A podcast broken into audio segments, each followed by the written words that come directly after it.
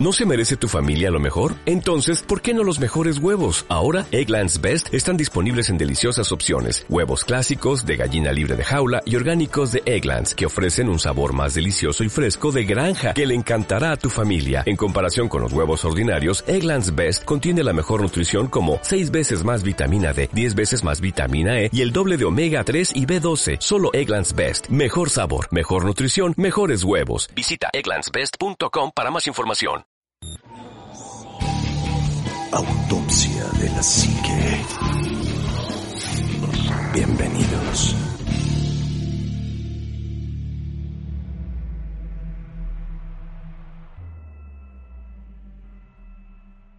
Hola, ¿qué tal amigos? Muy buenas noches, bienvenidos a su podcast de Autopsia de la Psique. Y feliz y contento porque está el equipo completo a pesar de la cuarentena. Yo creo que todo el mundo estamos encerrados y, y es medio molesto luego hacer este alguna transmisión y molesto no porque nos molestemos sino porque no podemos hacer luego las conexiones por el internet o por la lluvia hoy hoy está todo como muy propicio para hacerlo. Juanma muy buenas noches amigo.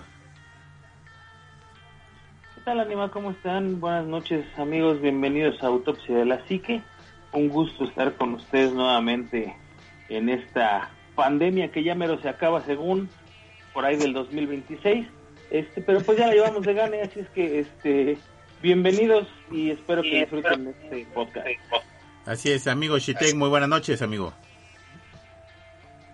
Mm, tema de Coyoacán, amigo Juanma, amigo Mar, amiguitos autopsios, bienvenidos sean a, la autopsia de la psique. Eh, pues sí, o sea, haciendo todo lo posible para que todo esto salga, salga bien, salga en orden y espero disfruten este podcast. Así es. Amigo Mar, muy buenas noches. Anima Juan Machitek, un verdadero placer estar con ustedes compartiendo micrófonos en esta noche de, eh, no diría que de luna llena, pero sí se antojaría, ¿no? Que fuese de luna llena. Sí, claro. Este, creo que estamos como en cuarto creciente o algo así ahorita. Pero vaya, lo importante no es eso, sino que el tema de hoy, mi queridísimo Anima, mi queridísimo Juanma, mi queridísimo Shitek, se va a poner para aullar, va a estar buenísimo. Así es, y pues ya, ya lo ventilaste, vamos a hablar precisamente de, de los hombres lobo, dónde es el mito, dónde es la leyenda, dónde es la realidad, porque hay, hay este un caso documentado de, de licantropía eh, documentado y, esto es como muy, fascinante y además viene estaba estaba investigando eh, vienen casi todas las culturas del mundo todo el mundo tiene una especie como de hombre lobo no pues yo creo que eh, en parte hay, hay, una, hay una cuestión eh, que tiene que ver con, con, no solo con la licantropía, sino con esta eh, condición en la cual los seres humanos tienden a, tener como ciertos rasgos a veces de animales, ¿no?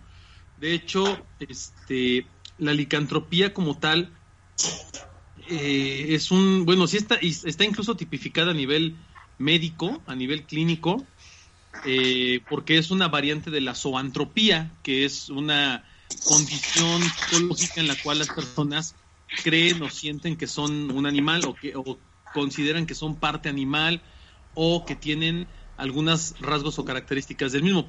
Pero yo creo que a lo largo de los años la licantropía es la que se ha vuelto mucho más interesante y mucho más atractiva, ¿no? Este mito del hombre lobo es como muy incluso hasta romántico, ¿no? Es lo que te iba a decir, la historia romántica de, la, de, de, de esto de la licantropía, ¿no?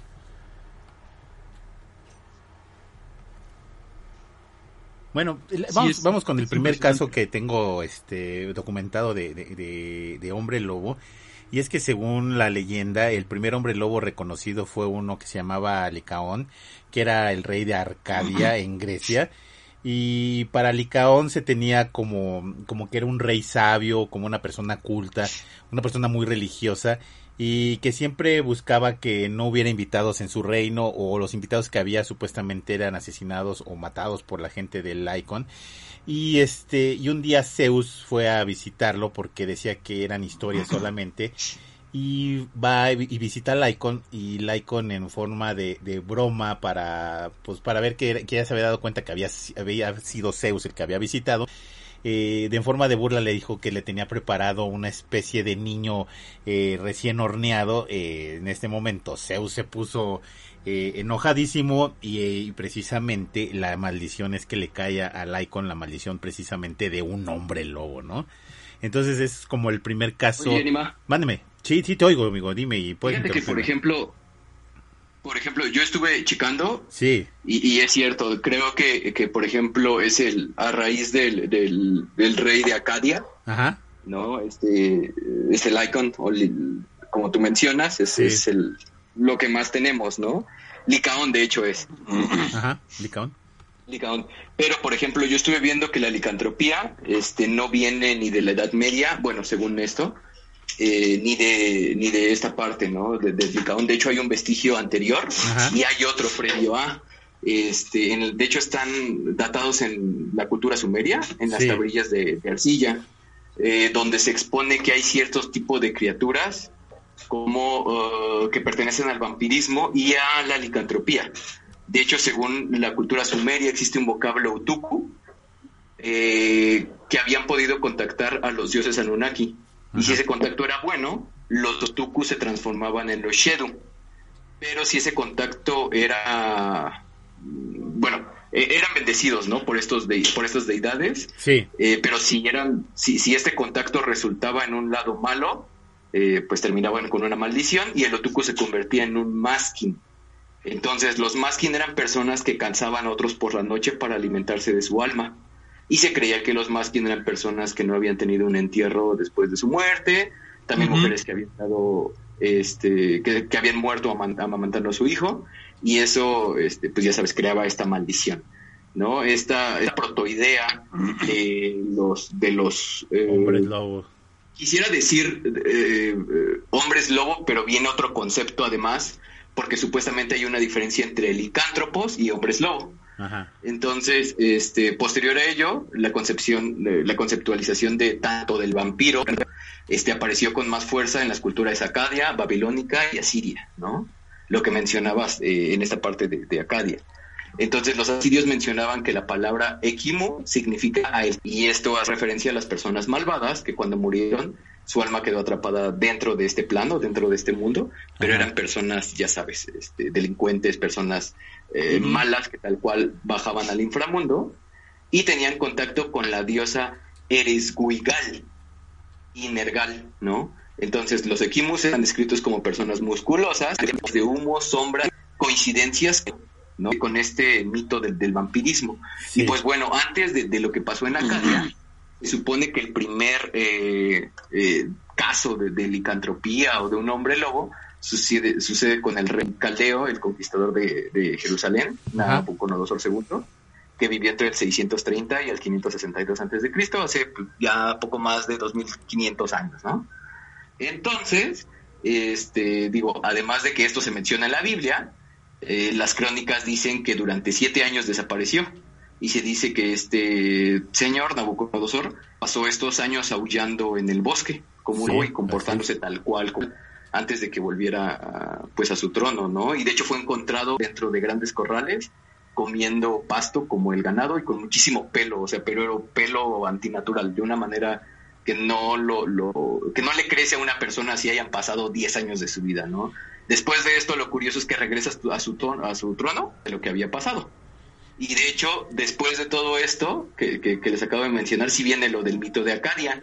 Eh, de hecho, Acadia, algunos eh, teorizan que es tierra feliz, pero otros dicen que es tierra de licántropos. Justamente eh, con la leyenda que tú iniciaste. Pero tal cual, eh, el, el- o sea, Zeus bajó y le dijo, vives como un animal y comes como un animal. Entonces serás un animal y los tuyos cargarán con esto. Así es. Entonces se supone que eh, para contra... ah, pues, de ahí viene la descendencia de los licántropos. Pero también los, lo- los dioses crearon a su vez los Ufendar y los Berserkers, que eran hombres lobo y hombres oso, a su vez, respectivamente, ¿no? Sí, Entonces, fíjate que, eh, que perdón que te interrumpa, An- an- antes de que continúes, es que a veces eh, se confunde precisamente esa transformación de hombre lobo con lobos, porque eh, el concepto es como más europeo, como más este, pues de la parte media este de, de, de Asia, en donde pues generalmente se confunden con lobos o se transforman en lobos, pero hay que recordar porque, Sí. por ejemplo, en África, en, en América Latina misma, en donde el lobo pues no era más grande que un perro, ¿estás de acuerdo? Y, y los lobos lobos de europeos son grandísimos y que se imponían. Ahora, eh, aquí, por ejemplo, se confunde precisamente el, de, a lo mejor el hombre lobo no era un hombre lobo, pero sí era un hombre, un, un hombre jaguar o un hombre puma, o sea, como en referencia de que el hombre se transformaba en esa bestia o en ese carnicero que se podía hacer, ¿no? Es que de hecho, ¿te acuerdas que te había mencionado que había existía una diferencia entre los licántropos y los y los este y los hombres lobo? Ajá. Eh, se supone que la licantropía viene de la descendencia del rey eh, de este rey que, que maldijo Zeus y este los dioses eh, mandan a esta estirpe que son los berserkers, son los hombres hombres oso y los ufendar, que son los hombres lobo ellos tal cual transmutaban en, en, o sea, había un, de hecho hay una, hay un historiador que les compartí los estudios en la tardecita, entonces menciona esto, pero él menciona que los, los, los druidas, a ver, espérame, por aquí lo tengo, sí, los druidas eh, hacen una especie de brebaje después con ciertas raíces, con ciertos eh, hongos, para inducir este estado de, los hombres lobo y los hombres oso para combatir a los, a los licántropos tal cual, pero en teoría los hombres lobo y los hombres oso tienen esta descendencia ah, genética, es decir, no tienen que tener ningún tipo de, de, menjurje, por así decirlo, para poder transmutar a este tipo de, de, entidades. Entonces, eh, digo, encontré este dato, no estoy diciendo que así sea, pero se me hizo curioso porque ellos incluso hacen esta misma diferencia y remarcan hay una diferencia entre un licántropo, que es esta persona con la cualidad de poder transmutar eh, en un lobo grande, ¿no? En un, en un, en un bípedo, en un lobo que, eh, que camina en dos patas, y este, un hombre lobo, que es tal cual una persona que cambia musculatura, este, que cambia eh, su ferocidad, ¿no? Mencionaban que tenía una fuerza, velocidad sobrehumana, igual el caso para los berserkers que eran los hombres oso, y este, pero sí hacen como esta clara distinción Incluso hay teorías, o bueno, hay algunas especulaciones que te dicen que algunos, eh, a principios de los años 30, de 1930, cuando se empezaron a fundar ciertas sociedades secretas, tenían eh, como agregado cultural, ¿no? Este tipo de entidades como berserkers o hombres lobo, y lo consideraban algo muy divino, incluso algo como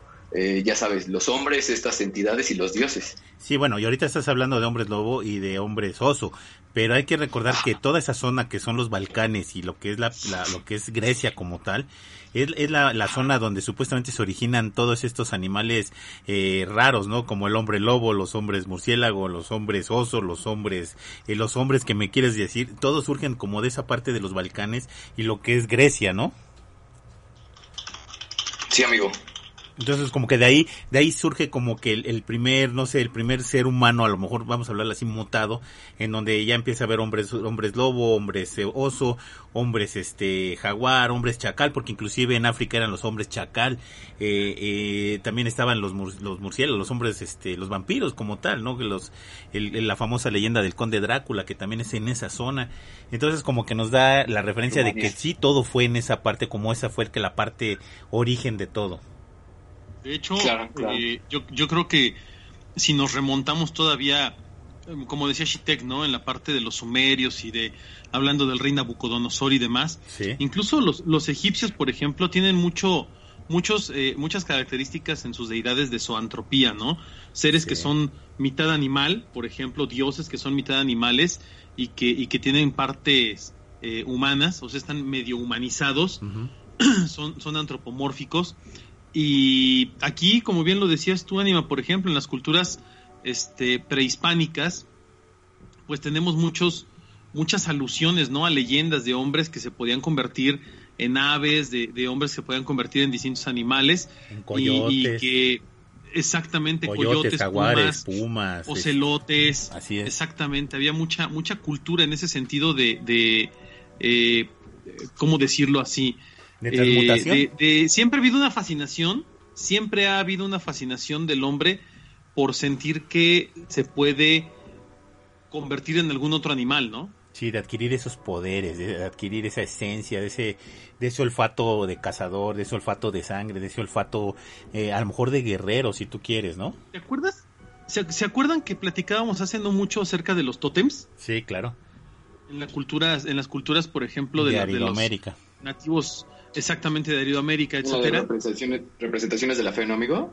Exactamente. Y hablábamos acerca de todo esto, ¿no? Por ejemplo, los, los indios navajo, los indios suay, todos ellos eh, buscaban comulgar de cierta manera con las, con las, eh, eh, con, la naturaleza, con los seres elementales para ver si podían adquirir o podían absorber algunas cualidades de ellos, ¿no? Y decían que, por ejemplo, también incluso no solo tu tótem, sino tu nombre, por ejemplo, tenía que marcarte con ciertas habilidades o cualidades. Por, digo, es un decir, ¿no? Si te llamabas águila voladora, pues entonces a lo mejor tenías cualidades del águila como era el ser eh, muy tenaz, el tener una gran vista, el ser un gran cazador y cosas por el estilo. Se, les atribuían a, los, a, las personas este tipo de cualidades. Entonces, siempre ha existido esta fascinación, eso es algo que a mí me, llama mucho la atención. Culturalmente existe una gran fascinación del ser humano por ser o por parecer o por tener en su haber eh, ciertas cualidades animales, ¿no? Sí, así es. Y además, hace rato Shitek también lo mencionaba muy, muy acertadamente. Vienen también mencionados en la Biblia, ¿eh? inclusive eh, Santo Tomás de Aquino menciona que precisamente todos los ángeles, aunque sean buenos o sean malos, tenían el poder de transmutar en cuerpos de lo que ellos quisieran. Podrían ser aves, podrían ser este leones, podrían ser cualquier animal que tú me digas. También, por ejemplo, San Patricio, el San Patricio tiene la, la la, facultad de transformar al rey de Gales en un lobo precisamente, ¿no? Y San Natalio eh, también maldijo a una ilustre familia irlandesa y, y, todo, todo también recae en el número 7 porque San Natalio y San Patricio, la maldición fue para siete años de estos, de estos reyes y de estos nobles, de, de siete años de estar de, transformados como si fuera este, como si fueran lobos. En Rusia, eh, los hombres lobo eh, se podían transformar si tenían pacto con el diablo y había un, una especie de enojos, también podrían transformarse en lobos. Entonces, como que eh, ese, tipo de cuestiones mm, son como de, ok, soy un ser humano y me puedo transformar y puedo adquirir esos poderes y puedo además, no sé, se me hace como si fuera la justificación para poder hacer esa carnicería humana o esa búsqueda de sangre o esa búsqueda de matar algo, ¿no? De hecho, Anima, ahorita que lo mencionas, eh, este, este, esta clase de pacto en nuestra cultura prehispánica lo tenemos muy, muy representado, por ejemplo, con, los nahuales. Sí, claro.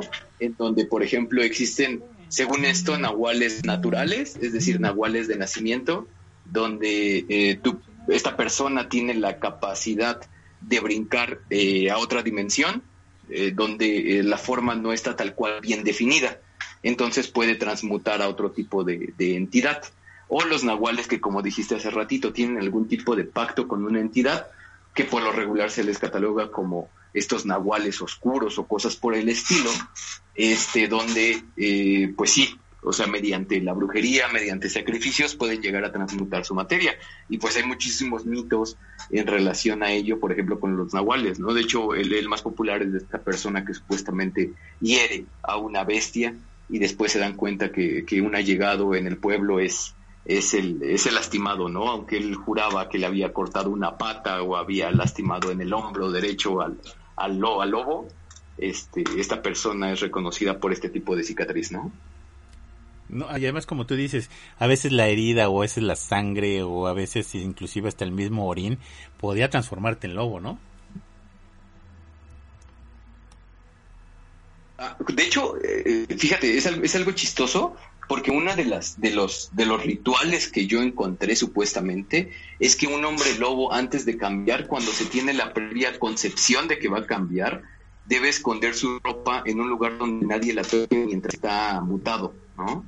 Tiene que cruzar un río donde haya eh, alguna, este, o sea, que tenga corriente, que sea un, río que, tenga algún tipo de corriente, no, no algo estancado, y este que por lo regular, o más bien en este mito europeo, debe de sujetar ciertas runas y enterrar las manos en tierra sagrada.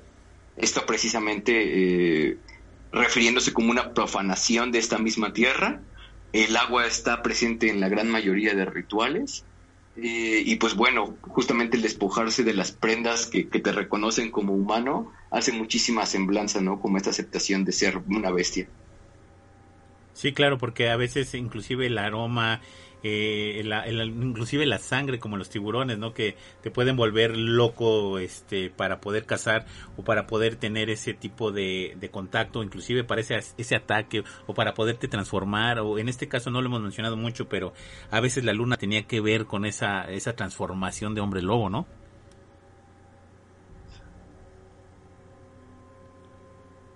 bueno, no, no sé cómo vean los demás, pero yo sí creo que la luna directamente afecta nuestro comportamiento. Digo, lo vemos muy claro en las mareas, en el comportamiento de los animales, en el ciclo reproductivo de algunas especies del reino animal, las cosechas, ¿no? No sé si ya dije la marea. Entonces, eh, ¿por qué no pensar que este tipo de luz que irradia, por qué no pensar que los campos magnéticos que tiene sobre la Tierra eh, afectan de cierta manera eh, nuestro organismo, o sea, porque creo que ser, antes de ser eh, entidades corpóreas somos energía. Entonces, pues yo, yo sí creo, digo, a lo mejor veo un poco difícil que en algún momento puedas transmutar a un ser eh, como un lobo, ¿no? O un hombre lobo, un licántropo, como quieran llamarlo. Pero pues sí, o sea, creo que, que a lo mejor podría mm, modificar el comportamiento. Fíjate que en Europa hay, ciertas reglas o ciertas normas establecidas para la transformación de un hombre lobo. Y, la primera es que tenías que ingerir ciertas plantas vinculadas tradicionalmente con los lobos y obviamente con la magia negra, ¿no? También, este, si tú bebías eh, eh, este agua en el mismo lugar donde lo hubiera hecho un lobo, también te podías transformar eh, cubrirse la piel de un lobo, o sea, tú cazabas un lobo y si te cubrías con la piel del lobo también te podrías transformar eh, en un hombre lobo. Había una, una especie como de, si tú dormías desnudo a la luz de la luna llena, también este, corrías el riesgo de transformarte en un hombre lobo. También este, en lo que decíamos hace rato, usar la prenda hecha de piel del lobo pues también te podía tener ya como ciertas características para que también te pudieras transformar en un hombre lobo. Eh, también podías adquirir la capacidad de transformarte en lobo mediante obviamente magia negra y sortilegios ya preparados para que tú es profesamente sí te transformaras en lobo. Es, es como el tú querer ya transformarte, ¿no? Eh, también de hecho, por ejemplo, este, Perdón, perdón, amigo, adelante, adelante. Sí, y también tendrías que ser el séptimo hijo varón de una familia y no ser bautizado para que también te pudieras transformar en un hombre lobo. Eh, también, pues obviamente, ya, lo mencionamos, es, ser mordido por otro hombre lobo y nacer después de, de, de gemelos. También podrías, este, ser factible para que te transformaras en un, hombre lobo. Y esas eran las características más o menos que había en Europa para que tú pudieras acceder a ser, este, no sé, como factible para un hombre lobo. Sí, adelante ahora sí, Shetek. Justamente, por ejemplo, los reyes escandinavos, ahorita que mencionabas el cómo se, se, ponían la piel y demás, ¿Sí? Eh, tenían de, guardias personales Ufendar y Berserkers, estos eh, hombres lobo y hombres oso, y justamente ellos tenían como esta tradición donde usaban las pieles de estos animales, se vestían con estas pieles respectivamente eh, lobo y oso, y pues ya sabes, eh, en batalla se les, se les denominaba como muy fieros, ¿no? Era también esta parte que mencionabas. Sí, y, por ejemplo, sí, adelante amigo. Sí, eh, tomando, digo, eh, los estoy escuchando, créanme nada más que estaba evaluando la, la información que estaban diciendo porque es muy interesante y además son muchas cosas involucradas en este tema de la licantropía. Eh, algo que yo creo que es fundamental entender y que, y que tal vez valga la pena empezar a, tocar un poquito ese tema es que eh, la licantropía sí está definida y sí está tipificada como un síndrome clínico. Eh, de hecho, la palabra original es la terioantropía, que es una palabra que deriva del, griego terion, que significa bestia, y antropos, que significa hombre. Esta es una creencia que básicamente eh, se fundamenta en que el ser humano se puede convertir en un animal y viceversa. Eh, los terioantropos los describen desde pinturas rupestres hasta la actualidad en la literatura médica, algo que estaban comentando ahorita que es muy, muy, muy importante. Eh, vale, vale señalar que al margen del mito, al margen de la leyenda, al margen de la de, las novelas, eh, tenemos que ver que existe fenómenos, existen situaciones que son muy reales. Por ejemplo, ustedes, ¿qué pasa con la luna llena? La luna llena es un es un fenómeno que afecta mucho al planeta, pero no solo afecta mucho al planeta, sino que afecta mucho a las personas, y eso está comprobado y lo dijo Shitek, ¿no? Sí. Con el ciclo reproductivo de algunas especies, la eh, incluso relacionado al, ciclo fértil de las mujeres, por ejemplo, etcétera, etcétera. Pero hablando del tema de la licantropía, no sé si ustedes lo saben, pero hay una estadística que se obtuvo en el Reino Unido y en Estados Unidos que literalmente dice que en las noches de luna llena hay mucha más delincuencia y violencia registrada entre las personas. Y eso es una estadística real, es una estadística real que está eh, este, documentada. O sea, no es falso, no es, no es una mentira. Cuando hay noches de luna llena, la gente suele ser más agresiva, más violenta o incluso comportarse de un aspecto, como decirlo, un poco más salvaje, ¿no? Sí. Entonces van pasando cosas que son eh, ¿cómo decirlo? Son curiosas dentro de todos los temas de la, de la, eh, de la licantropía. Y uno de ellos es este, ¿no? Que lo de la luna llena es muy real. Sí, claro, inclusive el primer caso que me brinca cuando dices este licantropía clínica pues es el de Roma Santa, ¿no? El, famoso asesino español de los 1833, 34 más o menos, en donde él afirmaba que sí se transformaba, inclusive tiene una como una confesión confesa, eh, eh donde decía que él, que la primera vez que se había transformado en la montaña de Couso, se encontró con dos lobos este, gigantes con feroz aspecto y de pronto cayó al suelo y empezó a sentir convulsiones y que se revolcó hasta sentir que se transformaba en este mitológico ser y que tuvo ganas de, de pues hacer lo que hacen los lobos, de ir a cazar y de buscar y hacer ese banquete de sangre en donde pues en España esta persona pues no se sabe realmente cuántas personas se asesinó precisamente en esta zona de, de las montañas de, de, de España. Y aludió mucho él incluso cuando lo lo apresaron, ¿no? Cuando lo, encontraron. Sí. Él decía que él, él, no había cometido esos crímenes, que había sido su otra personalidad o el otro ser que, que salía, valga casi como una historia del Dr. Jekyll y Mr. Hyde, ¿no? Ándale, precisamente en ese tipo de cuestión era, era cuando él decía que, o él se, se, detenía en ese escalón, precisamente a lo mejor para que no lo agarraran o para que no lo, no lo arrestaran o no lo fusilaran, como era el caso, eh, de, de librarla de una muerte para que él pudiera librarla pero en realidad esa persona sí pasaba por esas este por esas fases. Tan es así que pues yo no le veo no no veo normal que una persona asesine con ese salvajismo pensando que él es un hombre lobo no claro claro eso es definitivo. Pero además eh, son son una serie de, de situaciones en las cuales se ha tratado de evaluar o se ha tratado de entender realmente cómo funcionan las las personas que se encuentran bajo este, ¿cómo decirlo? Bajo esta especie de maldición, porque muchos lo consideran una maldición, en la cual cometen muchos actos de, de, salvajismo, de agresividad, incluso homicidios, violaciones, eh, cosas muy bárbaras, ¿no? Pero sí es, sí es muy interesante porque yo insisto mucho en esta parte, hay, hay mucha documentación clínica y médica en torno al fenómeno de la licantropía, y en torno a la forma en la que éste se va presentando en las personas. Y cómo hay gente, que está documentado esto, cómo hay gente que en una situación de, de sentirse agredidos o de sentirse atacados incluso son capaces de demostrar una fuerza sobrehumana, de que seis o siete oficiales de policía no pueden contener a una sola persona por la gran cantidad de, de adrenalina, o de fuerza o de... Sí, no lo sé, o sea, se vuelve algo de verdad impresionante. ¿eh? Y hay muchos de estos casos que están documentados en la ciencia y en la policía y en la historia de cómo la gente se transforma literalmente, ¿no? En, seres total y completamente fuera de la, de la naturaleza humana. Y esto es algo de lo que le da mucha fuerza al mito de la licantropía. Yo vi un video de un señor que, que estaba cayendo un helicóptero y que cae encima del carro donde estaba su familia y la persona con esa, esa descarga de adrenalina levanta el helicóptero para poder sacar a su familia.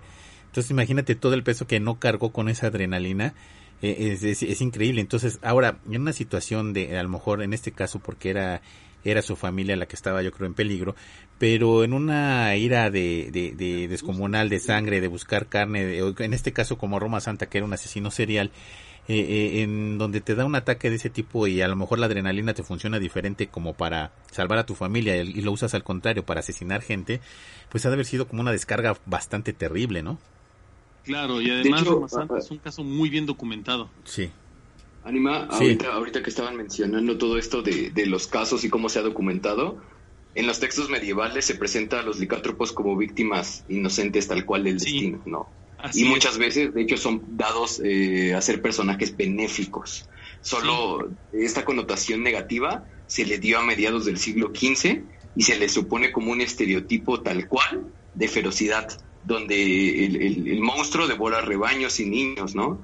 Entonces, eh, justamente existe eh, un postulado por Carlos Ginsburg, ¿no? Que, él habla acerca de la licantropía, es un historiador, y este menciona, ¿no? Que eh, ya en el siglo, eh, perdón, en el siglo V antes de Cristo, Heródoto habló de, lo, de los hombres capaces de transformarse periódicamente en lobos, que se les denominaba también los, los, los neuri, ¿no? Y se piensa que los neuri son una población protobáltica, entonces, es decir, volvemos mucho antes de, lo que, de lo que teníamos. Bueno, no antes de los sumerios, pero sí en este inter, ¿no? En donde, que habitó en la antigua Livonia. Entonces, también se hallaron testimonios de África y de Asia, como tú dijiste, Anima, eh, que también eran lobos, familias enteras de la Acadia, así como los Anti, según cuenta Plinio, ¿no? También. Entonces, su transformación duraba nueve años justamente como esta parte que, les, que les mencionaba de Nabucodonosor II. Entonces tienen como muchos paralelismos en todo esto. Incluso también se transformaban en osos eh, en la parte de Irlanda, ¿no? Y, justamente lo, lo, mencionaste muy acertadamente, Anima. Creo que en todas las culturas, en todas las, las ¿cómo decirte? Eh, las creencias populares, además de tener serpientes, está este tipo de persona con capacidades para transmutar en un animal feroz, ¿no? Y sí, y es precisamente en la Edad Media porque es cuando como que la raza humana empieza a tener más conciencia de dejar por escrito, dejar con antecedentes lo que se estaba viviendo. Y en la Edad Media era, pues vivían todos generalmente en feudos o a veces eran este pues eh, tenían como pertenecían a un feudo donde eran protegidos por alguien.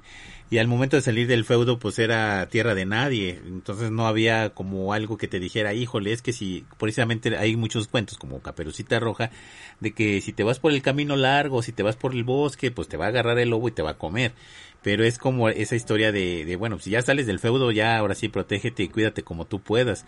Y es donde estás al acecho de animales o gente que pues a eso se dedicaba, a saltar los caminos y a lo mejor eran, no eran los mejores, este, las personas más humanas, ¿no? Sino buscaban esa, ese tipo de agresión o ese tipo de placer al matar a otra persona. Bueno. Sí, es que tenemos aquí un pequeño. Que hay algo aquí bien importante. delay. sí. bueno, yo pienso esto, ¿no?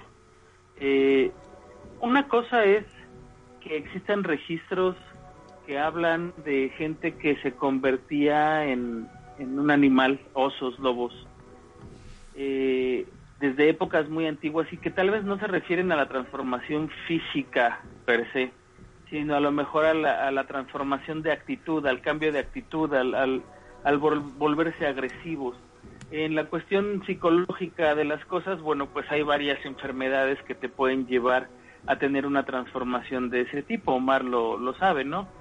Eh, donde tú puedes ser una persona muy tranquila en un momento y en un instante cambiar a, ser súper agresivo, inclusive poder matar a mordidas a una persona sin ningún problema. Eh, no hay pruebas de ninguna de esas transformaciones físicas eh, per se han encontrado, por ejemplo, tumbas en donde se encontraban esqueletos de, seres humanos junto con partes de esqueletos de otros animales, entre ellos eh, lobos, perros, osos, etcétera, ¿no? Como un tipo de, sacrificio, porque además las, las, personas eran asesinadas y los animales también eran asesinados. Eh, los asesinaban, los descuartizaban y los metían como formando un cuerpo diferente. Esto finalmente habla del temor de una cultura hacia eh, alguna deidad o hacia algún tipo de ser que ellos eh, no conocían y entonces hacían este tipo de sacrificios como para calmar la ira de ese hombre perro, de ese hombre oso, hombre lobo, lo que fuera que, ellos eh, veían. Eh, sin embargo, bueno, también por otro lado se encuentran todas esas confusiones que se han tenido a lo largo de la historia cuando han dicho que pues había un, eh, un humano lleno de cabello viviendo en, en ciertos lugares de, del mundo y después se encuentra que existe un animal que se llama gorila, ¿no? Entonces también hay ese tipo de confusiones en, en toda esta parte de la historia. Si bien es cierto que existe muchísima eh, leyenda escrita sobre esta situación o historia que podemos eh, tomar a lo mejor como les decía, no como una prueba científica, porque científico no existe absolutamente nada que diga que un ser humano se transforma en un animal, sino simple y sencillamente, bueno, el, el cambio de un estado hacia el otro. Lo que resuena interesante a lo mejor es eh, casos que supuestamente están eh, documentados como algunos videos donde supuestamente se ve un hombre lobo a la distancia, obviamente como a 300 metros, ¿no? Y con una cámara de un celular de, de una tienda de conveniencia de 50 pesos, pues es un poco difícil también entrar en el debate de si es real o no es real eh, esta situación. Lo que sí es cierto es que esto ha sido un miedo culturalmente desde hace muchísimo tiempo, o sea, desde hace siglos ha existido este temor a este eh, animal, a esta bestia, que como, como bien decía, ¿no? O sea, tiene toda una, una historia, tiene toda una parte cultural y, y a lo mejor de miedo por parte de las sociedades en la espalda. Lo que comentaban de la luna y creo que tiene mucho que ver con esta situación que les decía del cambio de, de, de forma de ser de las personas, es que efectivamente cuando hay luna llena, las personas se vuelven mucho más agresivas, como decía Omar. Y pues bueno, aunado eso a una enfermedad mental que te pueda volver agresivo sobre una agresividad que ya te causa la luna, bueno, pues es como, como ponerle esteroides, ¿no? Y obviamente, pues la medicina de hace 100 años o de 150 años, pues no tenía nada de lo que tenemos ahorita, ¿no? El la comprensión de las cosas como están pasando ahorita.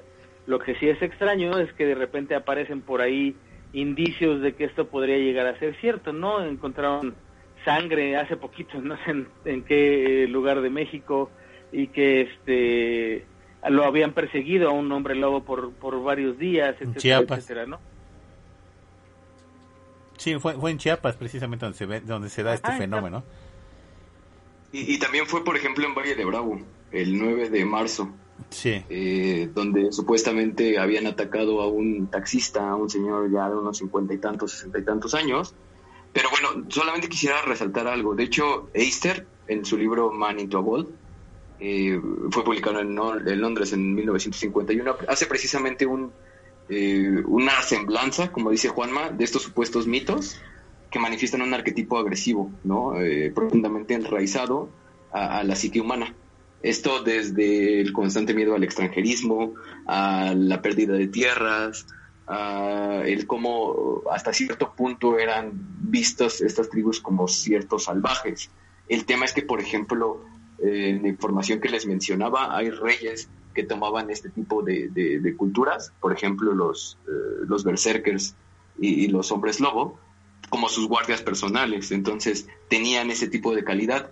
Además que, por ejemplo, eh, este tipo de metamorfosis animal está muy enraizado en toda esta parte de, experiencias chamánicas, por ejemplo, donde un chamán puede transmutar a un animal guardián, como, como, como lo habían mencionado.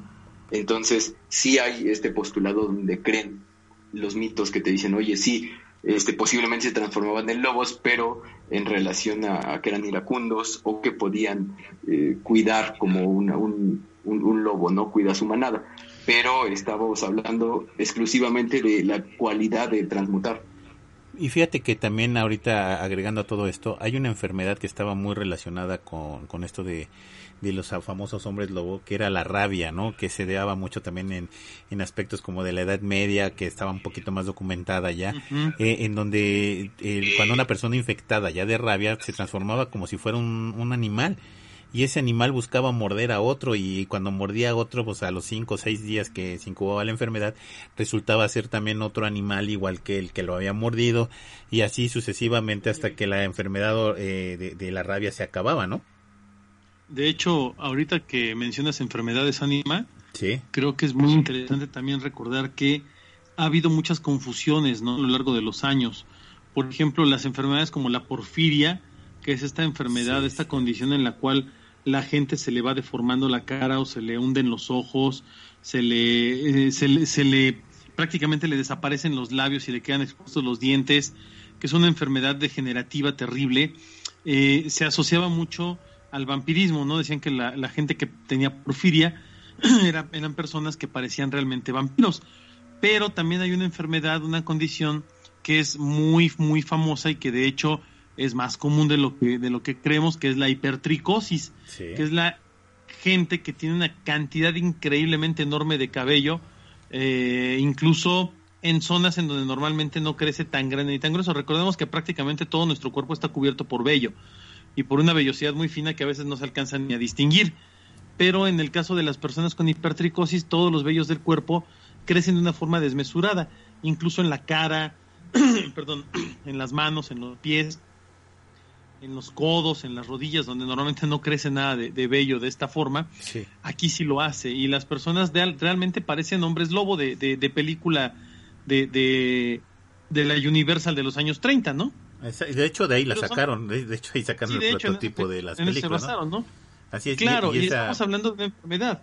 Recordemos que en pero, pero es una enfermedad genética, Omar, ¿eh?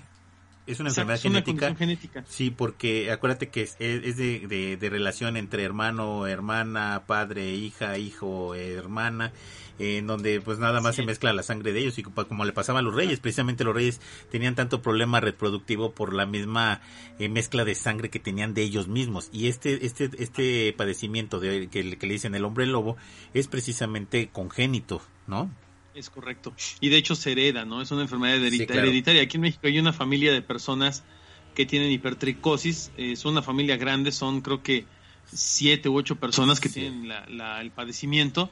No es una enfermedad grave ni mortal, nada más tienes pelo, harto pelo por todos lados. E incluso ellos trabajaban en un circo. Todos son circenses. la familia de los hombres lobo, ¿no? Trabajaban en circos. Y esto, esto viene muy, muy a, a, colación con lo que comentaban ahorita y yo creo que incluso con lo que comentaba Juanma, efectivamente no hay un solo caso documentado real o una sola prueba física de una transformación de un hombre lobo, un licántropo, un zoantropo, lo que me pongas.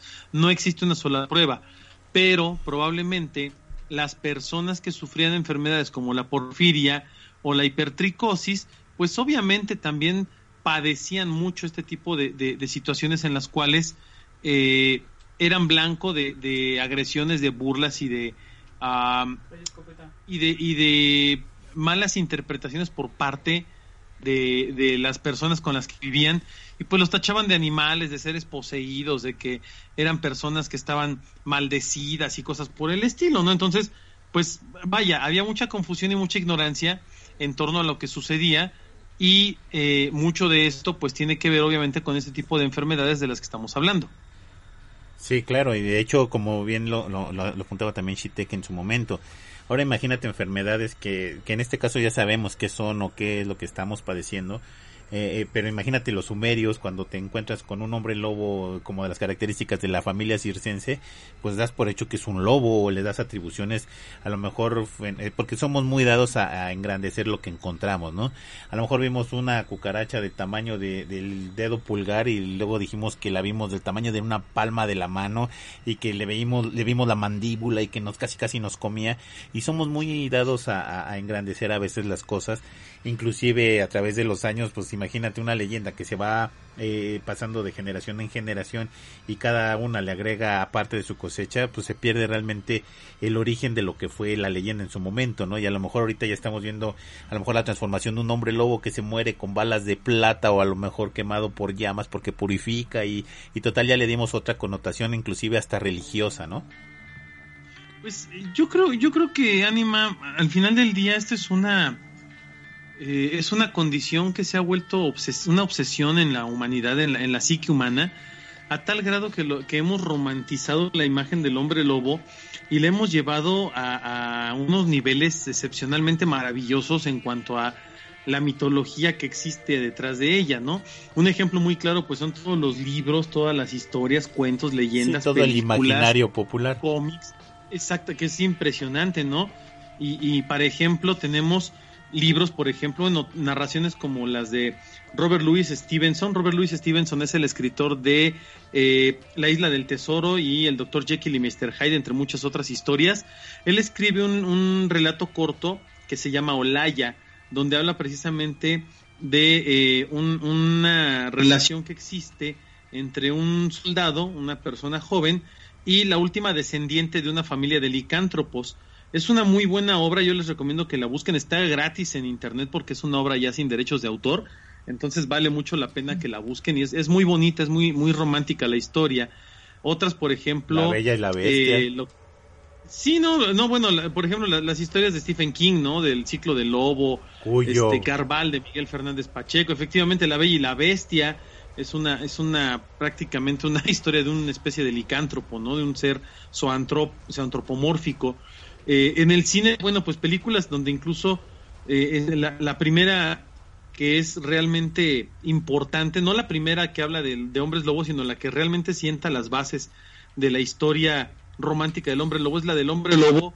de George Wagner, ¿no? De 1941, que protagoniza Lon Chaney, de quien ya hablamos en alguna ocasión, tenemos una película en el 73 de Santo y Blue Demon contra Drácula y el hombre lobo, que es una joya, ¿no, Anima? es una, hermosura de película porque el, el hombre lobo lo interpretaba otro luchador que se llamaba Kakama y era y, tenía casi la cara, de cuenta que eh, él salió como hombre lobo, pero si le quitabas el maquillaje quedaba exactamente igual y entonces era así como como impresionante ver que no se transformaba en absolutamente nada. Pero e, ese, ese tipo de estereotipo de hombre lobo es el que tenemos ahorita es el, la esencia romántica de los hombres lobo.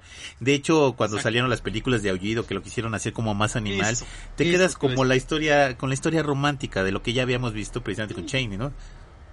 Sí, cuando Joe, cuando Joe Dante hace las películas de Aullido, este, en el 81 que sale la, la, la, la, primera película de Aullido, eh, la transformación que todo el mundo recordamos, que es épica, que es maravillosa, del personaje principal en un hombre lobo, es, es algo que se quedó yo creo que en el imaginario de la gente durante muchos, muchos, muchos, muchos años y no se perdió, o sea, se mantuvo ahí y, fue una especie de, de... evolución de, lo que habíamos visto con Michael Jackson. Claro, exactamente, ¿no? Incluso Michael Jackson lo hace en el video de Thriller, donde se transforma en un hombre lobo. Tenemos un cómic, ¿no? Que es Werewolf también de Marvel, que, que, es muy famoso, el Werewolf by Night, entre muchas otras cosas, ¿no? Vaya, al final del día eh, historias. Hay un de hombre lobo en, en ¿qué hombre? ¿qué Hombre americano, en, París, algo así. hombre lobo americano en París. ¿Pero quién es el actor? Es este. Ay, espérame, te digo. Uh, es, es, la primera. Yo desconozco quién es el actor, pero recuerdo mucho una escena de esa película donde llegan unos hombres lobo, bueno, vestidos como con el ejército nazi a masacrar a la familia del protagonista. Súper chiste y muy icónica. Yo recuerdo mucho esa escena. Es la transformación de ese hombre lobo, cómo se le estiran los pies y se le convierten como en esta, eh, muy al estilo del hombre lobo de Harry Potter, ¿no? Eh, con esa bifurcación o, doblez en las piernas hacia atrás y eh, no sé cómo le crecen las manos y, le salen los, se le alargan los dedos es una, para mí fue una escena impresionante la vi cuando tenía como 12 años esa película, yo creo, y fue muy, muy impresionante. Esa escena que mencionas, amigo, es de la película Aullido. No, no, no, esa es otra. Eh, sí, Aullido tiene una escena que es mucho mejor que la que te estoy diciendo. Pero cuando se transforma este cuate, también se le estiran las manos y se, ah, le, le doblan los pies. Le salen pelos y todo. Sí, claro, y para mí fue así como de no manches, o sea, y, eso puede y nos confundimos de país porque no era en sí, y no era en París, era en este en Londres.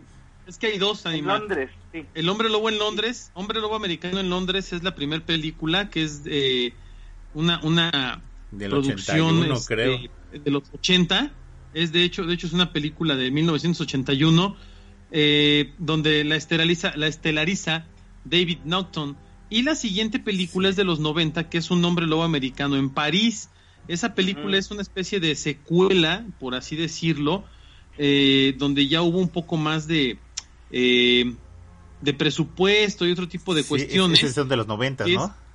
Es, es en 1998 y aquí sí ya, bueno, ya... Muy grande ahí. No, y aquí ya el actor principal es Tommy Verde Scott. Y es una, y es una película que incluso tiene hasta mucho humor involuntario y es como estas películas 90. vaya, ya es diferente, ¿no? Pero vaya, al final del día yo creo que el, hombre lobo sí está muy instaurado en la cultura y en el, y en el fondo de la, de la psique de las personas porque además... Eh, aquí en México no es tan común, digo, excepto los casos que se han presentado como el, el que los que comentaban hace rato, pero en Europa sí es todo un tema. O sea, en Europa el licántropo y el vampiro son seres que, que existen como, lo, como los trolls, ¿no? En, sí, pero, pero ahí se debe a otro tipo de cuestión. Existen porque existían las plagas y las plagas se corrían como como no tienen luego a ver a quién le echaban la culpa eh, era la, la, plaga era por causada a lo mejor por el hombre lobo a lo mejor causada por, por el vampiro o utilizaban las plagas para desaparecer a la gente. Es cuando las reinas había reinas en, en Europa que eran muy sangrientas que se bañaban con sangre y tú ya sabes quiénes son. Eh, eh, estaba un marqués ahí. Sí, y, estaba un marqués ahí medio loco en Francia también que desaparecía gente y había otro otra persona allá por los Balcanes que desaparecía gente entonces como que se aprovechó la, la situación para desaparecer gente y en ese desaparecer gente pues se vienen las leyendas más fuertes de vampiros y de hombres lobo, ¿no? Claro, digo aquí, insisto, aquí en México y en América Latina pues hay varios casos comentados, pero no son tantos. Aquí más bien la parte de la zoantropía se ha ido hacia el lado de los nahuales, de los chaneques, de los brujos, de los seres elementales, etcétera, etcétera. Pero en, en Europa y, y, sí, en Europa y gran parte de Asia, la cultura histórica del hombre lobo es impresionante, ¿no? Y, y, todo el mundo te va a contar alguna historia acerca de un hombre lobo o de alguien que tuvo un encuentro con uno. Sí, porque hombres lobo impresionantes también están los de la India y los de Japón, ¿eh? que son seres bestiales y son animales sangrientos. Exactamente, ¿no? Y además, bueno, siempre han existido casos en los cuales encuentran un cuerpo brutalmente despedazado, ya sea de una persona, de un animal o de lo que sea, y le achacan también, ¿no? A una entidad como lo fue aquí en México el chupacabras y todo eso. Pues en Europa muchos años, efectivamente, como dice el ánima, a mucha gente se le ocurría asesinar, eran asesinos seriales y le echaban la culpa al hombre lobo, ¿no? Pues sí, a veces en sus propios, sus propias comarcas, que era la palabra más este, exacta, inclusive eh, el, cólera también que infectaba a las personas, pues también las transformaba de una manera totalmente radical. Entonces, es, ese tipo de, plagas, de pestes y, que pues en Europa se dio mucho, lamentablemente, eh, e, era también como muy satinizado, es salir, si sales te va a agarrar el vampiro, si sales te va a agarrar el lobo, pues pregúntenle a Caperucita, ¿no? De hecho, ahorita que mencionaste la caperucita, hay una película que les recomiendo mucho que se llama Lobos, Criaturas del Diablo, de 1984, es del director Neil Jordan, donde eh, habla acerca de, la historia del hombre lobo y su relación erótica con Caperucita Roja. Pero es una novela muy. Es una película muy buena que está basada en la novela de Angela Carter. Entonces, este, el libro se llama La Cámara Sangrienta pero si la pueden conseguir, se llama Lobos, Criaturas del Diablo. Es muy buena película. Y ¿eh? ahorita me recordaste también un libro que se llamaba eh, eh, La Reina de los Lobos, que después también hicieron una película de ese, de ese tipo, que era La Reina de los Lobos, y creo que la protagonista falleció después de la película. Sí, se llamaba La Reina de los Lobos, así se llama. La Reina de los Lobos era un libro bastante bueno, no me acuerdo quién, quién lo escribe. Hacen la película y la protagonista muere inmediatamente después de terminar la película y ese tipo de, de, cosas pues van engrandeciendo y además no sé conforme va pasando el tiempo pues van enriqueciendo la cultura popular de una manera increíble. Y, y, bien como decía Omar aquí en América a lo mejor no era tanto pero aquí éramos más de, de, espantos de ánimas en pena de, fantasmas de, almas que no encontraban su, eterno descanso. Pero en Europa sí era como más dado ese tipo de cuestiones ¿no? sí dime pero ya ves que les, les, les compartí también hace rato lo de que pasó el primero de abril de 1987 en esta comunidad de Michigan. Sí, la de la canción, ¿no? Hubo el, el, avistamiento del Dogman, ¿no? El, literal, el hombre perro. Entonces, este, hubo también registros. Digo, les pasé la cancioncita porque estaba como padre. pero ya checando como el tema, hubo registros donde encontraron eh, caballos muertos, ¿no? Eh, grandes huellas de, animal en el camino. Eh, un grupo de hippies encontró supuestamente el rostro de un perro enorme que le sonreía a través de su ventana.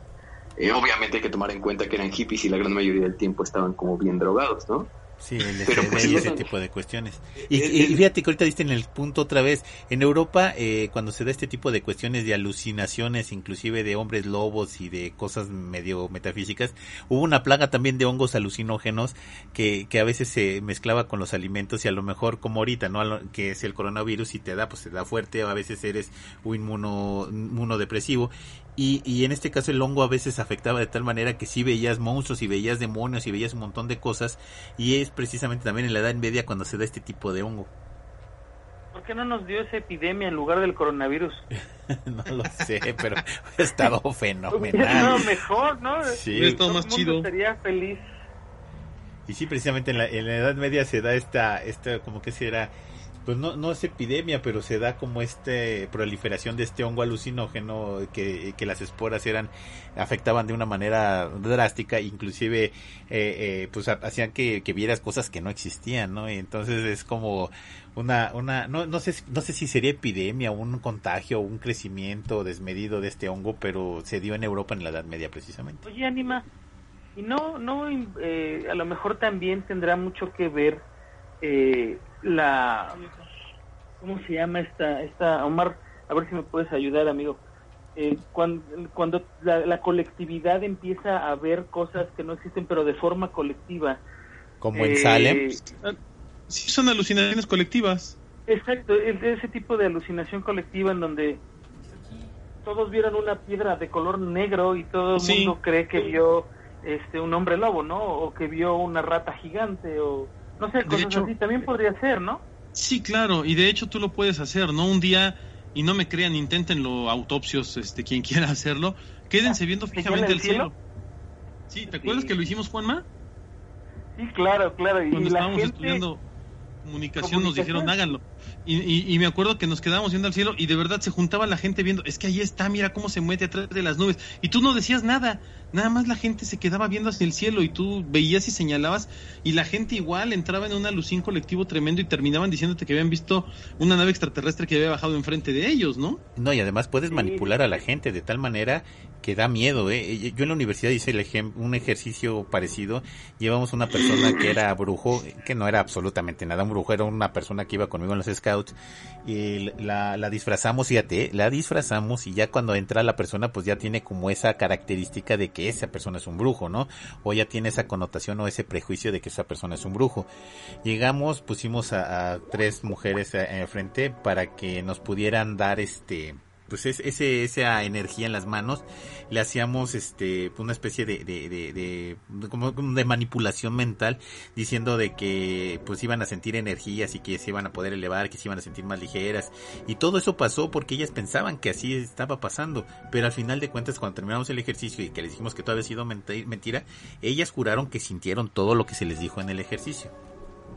Claro. pues es como es como este ejercicio que les dices, acerca las manos y pones las manos sobre sus manos sin tocarlas y les dices, vas a empezar a sentir un calor este, en tus manos y cómo te hormiguean y cómo esto y cómo lo otro. Y la gente realmente lo siente, o sea, es una sugestión tan fuerte que, que la gente lo empieza a sentir, aunque realmente no, no lo estás provocando tú, lo está provocando la misma persona que lo está viviendo. Entonces, también influye yo creo mucho de eso en, algunas de las leyendas, no en todas, porque me queda muy claro que, eh, por ejemplo, eh, culturas como los mismos vikingos tenían unas leyendas o tienen unas leyendas increíbles que están basadas en, hechos de la vida real, solo que magnificados, ¿no? Como, el hecho del, del, gladiador este que acabó con, con mil enemigos él solo y este, o sea, a lo mejor mató a cuatro o diez, pero no a mil pero las mismas leyendas lo engrandecen de tal forma como para darle esa importancia que, que, culturalmente tiene para ellos, ¿no? Lo mismo puede pasar con la leyenda de los, eh, no sé, de los nahuales o de la, la nahuala, la llorona, etcétera, etcétera. eh, creo que es algo muy muy factible, muy viable que pueda llegar a pasar algo así también. Claro, es muy muy pues no está no está fuera de la realidad, ¿no? Ese es un punto muy importante y yo creo que efectivamente la, la el tema de la licantropía es un tema que todavía da para mucho más porque yo creo que si le dieron una repasada a la información o empezaron a investigar, se dieron cuenta que hay un montón de fuentes y es casi inagotable, ¿no? A nivel histórico hay una gran cantidad de documentos bien importantes en torno a la licantropía, no solo como una condición médica o como un mito o como una leyenda, sino también como una creencia popular súper bien cimentada en la, en la, base del, del córtex del ser humano que en el imaginario colectivo en el imaginario colectivo. fíjate que eh, eh, yo encontré hombres lobo de una manera increíble en África donde jamás me esperaría encontrar hombres lobo pero había en África y en Asia en lo que es la parte pues del Tíbet de India Pakistán todo ese tipo de cuestiones en donde dices ah pues hay un montón de hombres lobos con características propias y bien definidas al igual que lo hay en, en, en Japón no así es Así es. Y de hecho hay, muchos eh, estudios eh, muy serios en torno a esta situación. Eh, por ejemplo, hay un libro de Russell y Russell del 89 que se llama La biología social del hombre lobo, que es de la editorial este, Med. Y hay otro libro que es de Moselji, de 1999 que se llama La licantropía, nuevas evidencias de su origen y la psicopatología que habla acerca de temas ya más profundos y médicos. Están las investigaciones de, de, Hudson, por ejemplo, acerca de licantropía en el siglo XX y la psicología, las eh, de, de Keck, las de Pop, están las de Fay acerca de revisiones de licantropía, etcétera, etcétera. O sea, muchos, muchos, muchas personas que son muy duchas en este tema de la psicología, la psiquiatría y demás, se han dado a la tarea de investigar de gran en gran medida qué es realmente este trastorno a nivel psicológico y clínico, ¿no? Porque es muy interesante y, como lo decíamos, se puede confundir con muchas cosas, pero está muy bien tipificado y documentado en general que existen casos de personas que adoptan cualidades o características de animales en el aspecto psicológico, se comportan como tales, pero incluso presentan cambios físicos, no en una transformación física, muscular, corporal, etcétera, pero sí en fuerza, sí en agresividad, sí en la forma en la que se comportan y se mueven, ¿no? Entonces es, es muy interesante y sí se vuelve un tema que vale la pena repasar una y otra vez y tratar de adentrarse un poquito más a fondo en lo que es realmente esto de la licantropía, ¿no? Y, sin, sin afán de burla, pero por ejemplo todos los darquetos que se, que, que se creen este, vampiros, pues debe haber personas también que se creen licántropos o ese tipo de ah, cuestiones, claro, ¿no? Claro que lo hay. Sí, Juan. Ahorita que decía, Omar decía de, de todos los países que tienen sus propias leyendas y demás, habló de Japón y yo creo que Japón es uno de los países más ricos en cuanto a este tipo de situaciones, ¿no? Están los demonios del agua, están este los demonios de esto, de, de aquello, los seres estos, los seres aquellos. Tenían hasta demonios que, vivían abajo de las hojas. Exacto, los demonios del bosque, ¿no? Sí. Este, también estaría padre o sería interesante que un día pudiéramos hablar de ese tipo de seres, porque también forman parte del, imaginario colectivo o, de las leyendas colectivas que se tienen, ya sean o no sean reales, pero se habla mucho acerca de una cultura si te das cuenta, el hombre lobo que, a lo mejor conocemos en Norteamérica o en América, no es el mismo hombre lobo que conocen a lo mejor en Japón o en los Andes o en Rusia. Hay, hay muchas eh, cuestiones que son parecidas, pero tienen sus diferencias étnicas muy marcadas, ¿no? Este, y creo que también es importante toda esa parte cultural de, de pues de la licantropía en, en general. No, y además como eh, eh, y además de, género, ¿no? Pues, Porque, por ejemplo, eh, en, casi todos hablamos de hombres lobos y pensamos en cánidos, pero en América eran felinos. En, en Japón, Juanma, eran los okami. Y de hecho eran avatares que servían a los dioses y servían como mensajeros. Y justamente también transmutaban. Están ligados, por ejemplo, con los zorros o los tanukis. Los zorros. Estos como especie de mapachitos, como los que se convertía Mario Entonces, este, pues sí, o sea, sí, sí están tal cual, pero por lo regular tienen tendencias positivas. Los famosos pandas rojos. Ah, ándale, una cosa así. De hecho, los okami están considerados como perro o escolta. Ajá. Son, son uh, portadores de, de, buena suerte, de buenas noticias, de, de buenos augurios, ¿no? Sí, en este caso. Pero también hay otros que los acechan para devorarlos. Entonces también hay, hay dos, hay una dualidad con los okami. Entonces, pero la gran mayoría son como, como, como buenos. Y curiosamente, sus, sus, alimentos favoritos es la sal y los frijoles de azuki y arroz. bueno, ahorita en este punto del programa voy a pedir, por favor, que, que, que, que concluyan el tema. Se nos acabó el tiempo, entonces quiero saber su, su opinión y, y, al respecto de este tipo de, de, de, tema. Vamos contigo de una vez, este Shitek. Shitek. Yo, yo creo que sí. que sí hay una especie de transmutación yo creo que sí hay una especie a lo mejor de, de, habilidad en ciertas cuestiones chamánicas. No creo que sea eh, como el cine te, te, lo presenta, pero sí a lo mejor en, entrar en un modo de exaltación por alguna especie de anomalía, ya sea que lo dispare la, la luna o que lo dispare alguna condición psicótica o algún brebaje hecho por los druidas o no sé, pero que sí te puede llevar a esta condición eh, exaltada, ¿no? Donde puedes adquirir un poco más de fuerza, un poco más de velocidad, como lo mencionaste con la adrenalina. Y también, este, sí quiero creer en esta parte, por ejemplo, de los nahuales que pueden transportar en algún animal. Digo, porque si no estaría lleno en contra de todo lo que en algún momento hemos analizado aquí.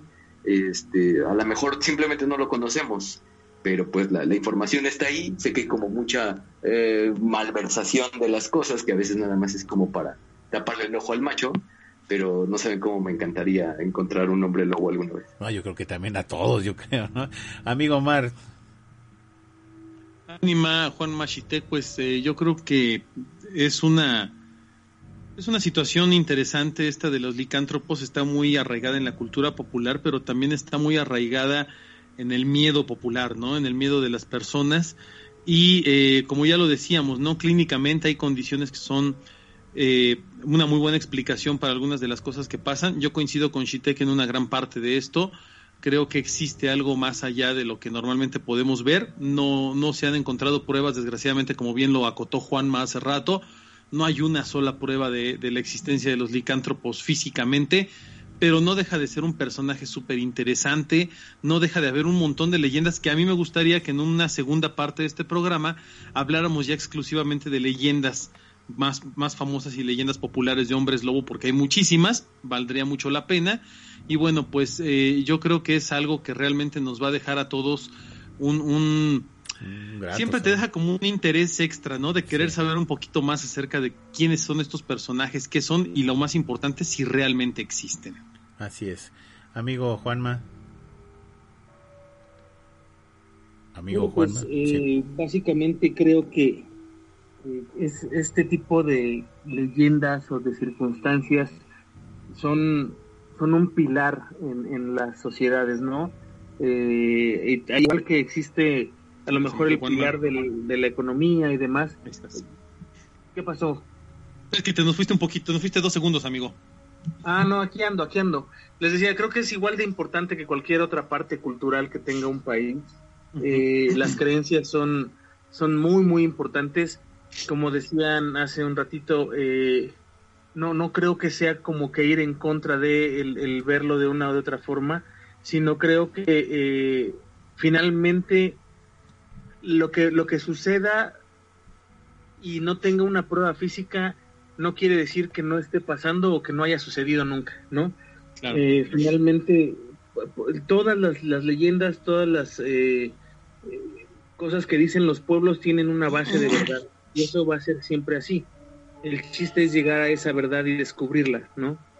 No creo que haya este 30 civilizaciones diferentes de épocas distintas, de lugares distintos que no tuvieron contacto hablando de la misma cosa nada más porque sí, ¿no? O sea, tiene que haber algo atrás. El chiste es encontrar esa prueba que nos demuestre que efectivamente eso existió.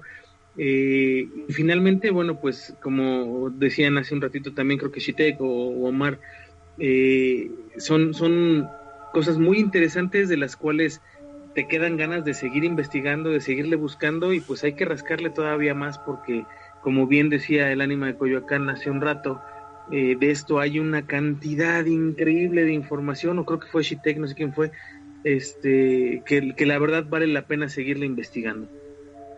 Así es, pues yo me quedo también con todas sus opiniones y además agregar de que eh, existan o no existan, ya existen en nuestro imaginario colectivo y eso nos enriquece como cultura humana, eh, llámese europeo americano, donde estés, siempre es como enriquecedor esta, esta parte de, de la nostalgia de la, de, de, tener un, un, hombre lobo siempre por ahí, aunque sea o no en la luna llena, donde sea, por ahí debe de estar y ojalá y algún día nos escuche y quiera participar con nosotros. Pero bueno, se nos acabó el tiempo, muy buenas noches amigo Bueno, bueno. Amigo Anima, ¿sí aquí, aquí nos escuchan? Sí. Ah, perfecto. Amigo Anima, Juanma, Omar, amiguitos autopsios, espero hayan disfrutado bastante. La verdad es que eh, justamente yo les estaba diciendo hoy que, que me había picado un poquito porque ahí está un constructo social y, creo que solamente agregaría como, como último comentario que también es como una ambición de poder el que pueda transformar en un animal, el que sea, porque realmente te dota de esta, de esta formación, ¿no? Y, pues bueno, creo que sí todavía nos faltaron abordar como muchas cosas, desde el caso documentado que supuestamente tienen los Warren, ¿no? Del, del exorcismo que le hicieron a, una, a un demonio este, que, que era un hombre lobo, que había transmutado a una persona en un hombre lobo, a los casos específicos de chamanería, ¿no? A las culturas orientales. Entonces, pues sí, sí hay, sí hay bastante cosa que mencionar. Eh, a mí me gustó bastante todo el folclore que existe. E incluso, por ejemplo, la clínica y el síndrome, ¿no? Eh, la ciencia de la medicina, el fenómeno que tiene, toda esta parte porque hay muchísimas referencias, muchísimas, muchísimas. Y, pues bueno, amiguitos autopsias, espero hayan disfrutado de, este podcast. Eh, la verdad es que a mí me gustó muchísimo hablar de todo esto. Y, pues no me queda más que decirles que, pues, tengan una excelente noche, que le estén pasando bien en esta pandemia.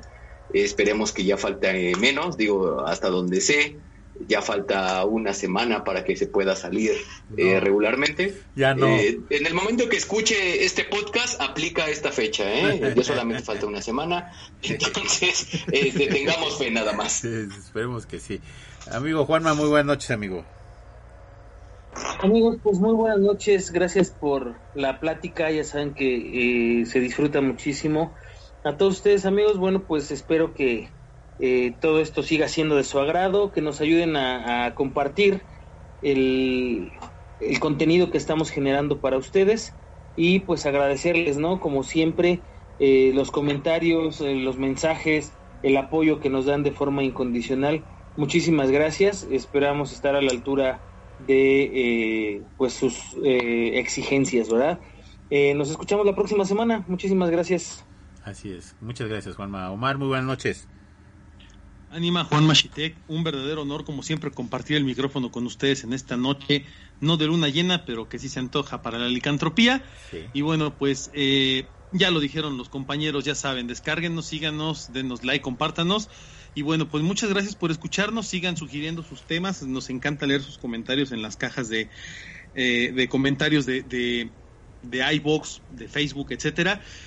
Síganos en YouTube, estén al pendiente de todas las sorpresas que estamos preparando para ustedes constantemente. Y bueno, pues muchas gracias. No me queda más que desear que tengan aterradoras noches. Así, es. Y recuerden que si quieren participar en el programa de YouTube en vivo con sus historias, pueden mandarnos sus historias grabadas o dejarnos un número telefónico para podernos comunicar con ustedes. Yo soy su amigo el Anima de Coyoacán y esto fue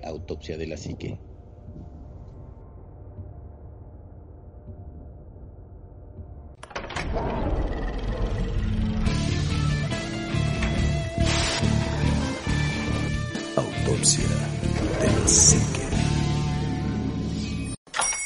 Hola, buenos días, mi pana. Buenos días, bienvenido a Sherwin Williams. ¡Ey! ¿Qué onda, compadre? ¿Qué onda? Ya tengo lista la pintura que ordenaste en el ProPlus app. Con más de 6.000 representantes en nuestras tiendas listos para atenderte en tu idioma y beneficios para contratistas que encontrarás en aliadopro.com. En Sherwin Williams somos el aliado del PRO.